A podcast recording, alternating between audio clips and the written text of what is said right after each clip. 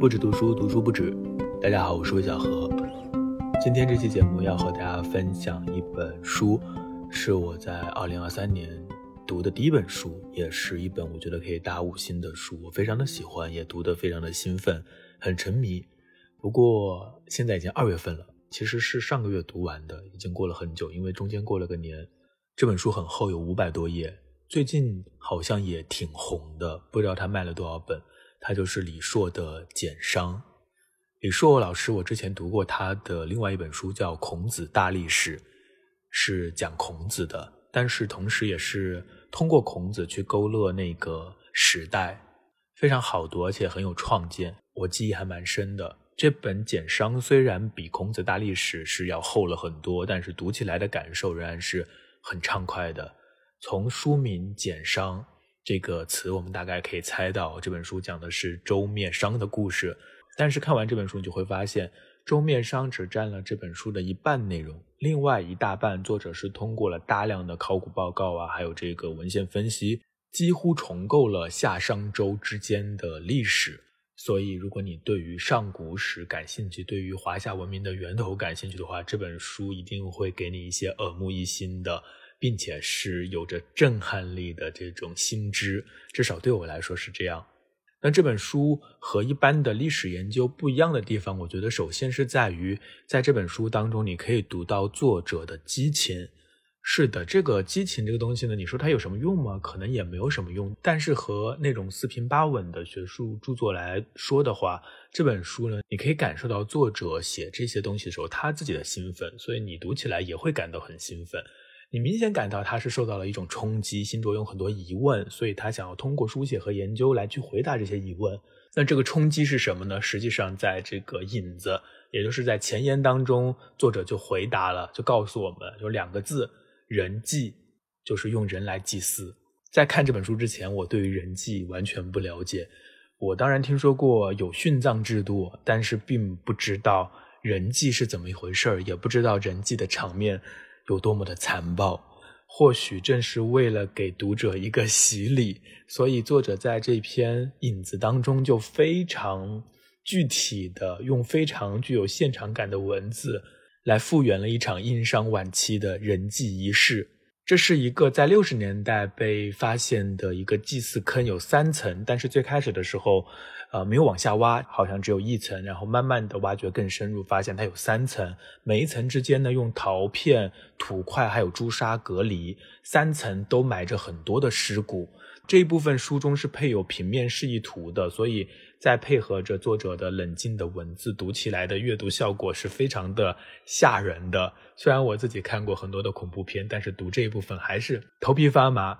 那为了让大家也有一个这样的冲击，和作者一样，和我读这本书的时候感受一样，所以我也和大家来分享一下这样的一个祭祀坑的状态。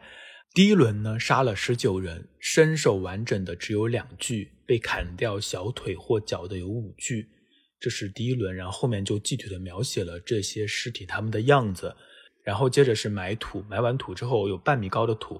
接着是第二轮杀人，这次杀了二十九个人，身手相连的尸骨十九具，单独的头颅九枚。然后有婴儿啊，还有一些儿童啊，有些人没有腿，有些人没有尸身，只有头颅等等等等，这有非常残忍的具体的描写。之后再是填土，然后放了一些朱砂。之后呢，在第三轮杀人，这次杀了二十四个人。作者根据这个发掘报告还原了这场人祭的整个过程。被作为所谓的人生祭祀的有成人，有儿童，他们有的尸身完整，有的被砍去了腿脚，有的被分尸，有的只剩下头颅，身体和其他部分去哪里了呢？作者推断可能是在仪式上被其他人分食了。这样的一个现场教育实在是非常的令人震惊。不知道大家听到这些会有怎样的一个想法？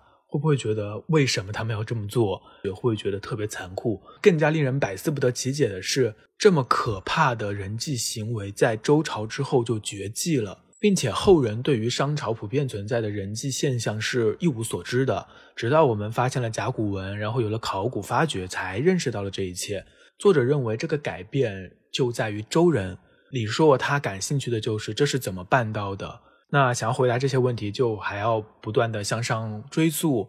比如说，那商朝又是如何取代了夏？商人是从何而来的？他们的政治文化是怎样的？他们为什么会有这么残忍恐怖的人际宗教？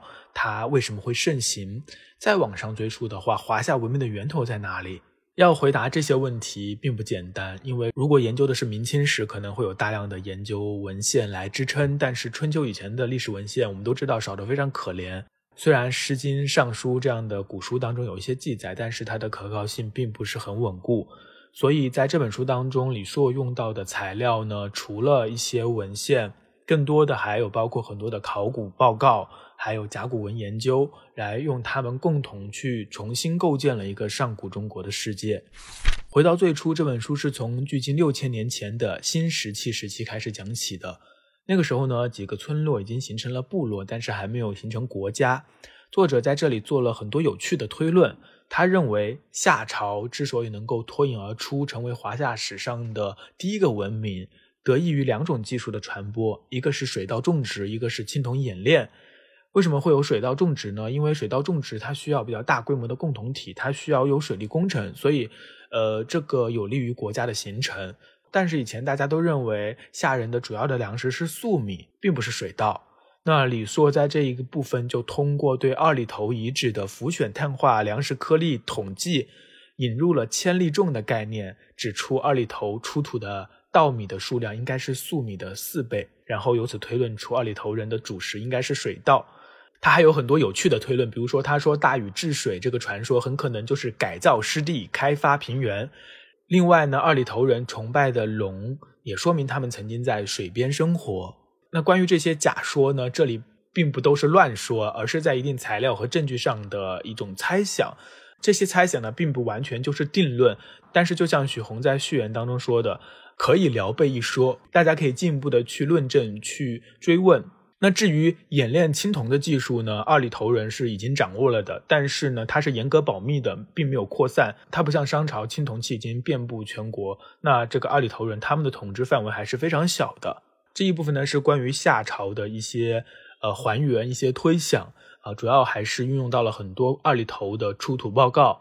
那至于商人呢？商人他们是来自于哪里？作者认为他们是一种特殊的游牧族，他们是借助水牛群。活跃在黄河下游的大平原和湿地，人祭宗教就是商朝人信奉的一种宗教形态，它也是上古文明当中非常常见的一种宗教形态，在其他的一些文明遗址当中也都有发现。嗯，作者推断这是因为在远古时期，人们还没有明确的善恶观念，他们会认为鬼神会随时降下灾难，大到灾荒、战乱，小到生活当中的不如意。后面都有鬼神在操纵，所以要获得鬼神的恩宠，就需要祭祀。所以这本书的一个入口、一个切口是人祭，这本书的一条线索也是人祭。人祭并不特殊，人祭之后的文明走向才特殊，这也是作者非常感兴趣的部分。他在书中写道，在其他文明当中，人祭宗教的消亡都源于外来文化的干预，比如说罗马人后来皈依了基督教。传统的阿兹特克宗教被西班牙殖民者的天主教所取代，殷商则不同。周灭商后，人既被周人消除，但周人并未开创一种新的宗教，而是采用了世俗的人文主义立场，与极端宗教保持距离，不允许其干预现实生活。这奠定了后世中国文化的基础。在三千年前的古人类文明中，只有华夏独自走出了神权的掌控，成为了一个异类。这是一种过于早熟的世俗文明，一直持续到今日。从这样的一个大的视野去看的话，华夏文明确实是一个非常独特的存在。那李硕想要回答的就是，或者说他想要追问的就是，还是那个问题：为什么周人到了周朝这里就变了呢？他就把这个人祭制度完全取代了，并且还没有去创造一个新的宗教呢？为什么会这样呢？那关于周朝灭商。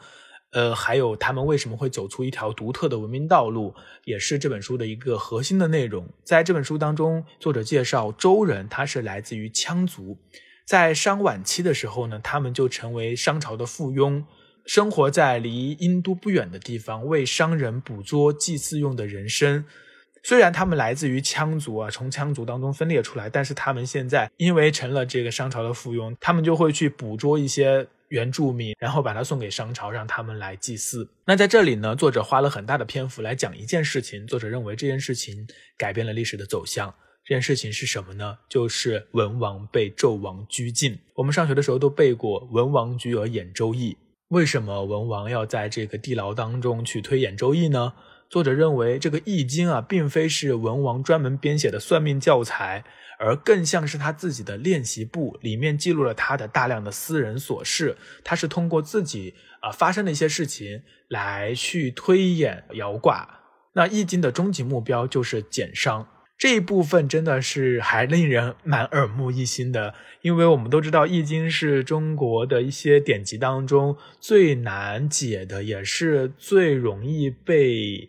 呃，拿去招摇撞骗的，就是你很难说清楚它是什么。那作者对于《易经》的卦辞、爻辞的分析，就还原出了很多历史的细节。你也不能说他这样的解读就一定是正确的，但是确实非常的耳目一新。如果大家感兴趣，一定要去看一下。那在这里呢，就像我前面说的，作者这本书有一个特别的地方，就是它有一种激情，作者带入了一种情感浓度。去理解周文王当时的处境，以及后面的武王还有周公的处境。这里有一个小的分析，还挺有意思的，就是我们都读过周公吐哺天下归心，那这个典故呢，就是讲这个周公经常会吃饭的时候吐出自己在吃的食物。后人的解释是说，周公忙于招贤纳士，但是作者却认为这是因为周公的一个心理阴影。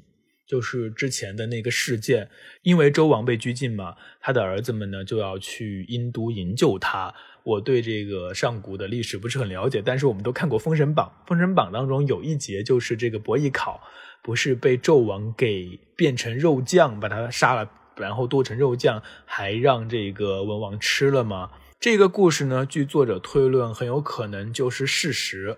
因为商朝确实有这种人祭制度，在这种仪式上，尸首是可能被分食的，所以作者推论周公和武王可能都在那个时刻被迫吃掉了兄长的肉酱，留下了非常严重的心理阴影。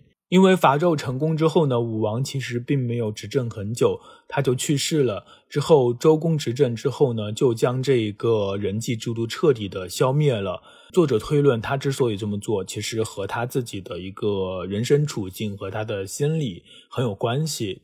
他不仅是把这个人祭的行为给抹除了，而且还抹除了很多相关的文献和记忆。还有一点是，周公重新去定义了德。这个概念，道德的德，以前是没有德这个说法的。那后面呢，可能大家就有了一个新的概念，王朝的更替是因为末代君王的德行的缺陷，这样的一种观点，后面是非常深入人心的。对于商人祭祀的对象上帝，周公也把它抽象为一个天的概念，从而创造了一个和平宽容的华夏新文明。是的，作者把这之前之后分为华夏文明的两个阶段，前面是旧的文明。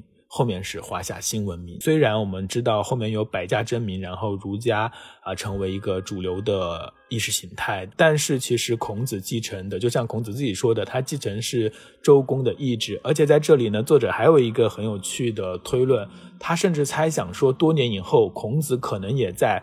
文献当中了解到了这段黑暗的历史，毕竟孔子他是当时饱读诗书的人，他做了很多梳理往日文献的工作，所以呢，他有可能已经窥探到了这个上古时期的黑暗，但是他决定继承周公的意志，不把这个所谓的人际的黑暗时期的这些故事讲出来。那关于孔子是怎么做的，他所他所处的时代是怎样的，可能就要去读另外一本书《孔子大历史》了。大家感兴趣的话，也可以去读一下。嗯，对于中国的历史，我的了解是非常粗浅的；对于上古历史，更是非常的微妙。商周之际的发生了什么事情，我可能很多认识或者是很多故事都来自于《封神榜》。那这本书呢，可以说是正本清源，不仅让我们看到了华夏文明之所以成为华夏文明的关键时刻。更让我们看到了之前的漫长的黑暗时代。这本书当中虽然有很多的猜想，刚刚我也提到了很多，但是读完这本书，我们的心里至少有了一个稳固的框架，可以去理解中国历史。然后你可以去找到更多的书来看，然后把你这个框架慢慢的填充起来。不知道和李硕他自己的北大中文系的背景没有关系，这本书读起来是非常酣畅淋漓的，他写的很流畅，然后有很多的呃这种描述呢都极具现场感，让人手不释卷，所以读起来是一本非常好读的书。那在今年的开端呢，就读了这本中国历史的书，也是中国历史的开端。所以今年也希望能够多读点国史。最近在读魏晋南北朝的历史，读了一点点。那如果有什么好书，之后再和大家分享。今天的节目呢，就简单的讲到这里。实际上，我只讲了这本书当中的一个主要的脉络，就是帮大家梳理了。作者写这本书的一个脉络，就是回答人机制度的开始和消亡的这样的一个脉络。但是实际上，他对于夏商周三个朝代啊政治文化都有很详细的解读。还是希望大家能够自己去看书。今天的节目就到这里结束了，我们下期再见。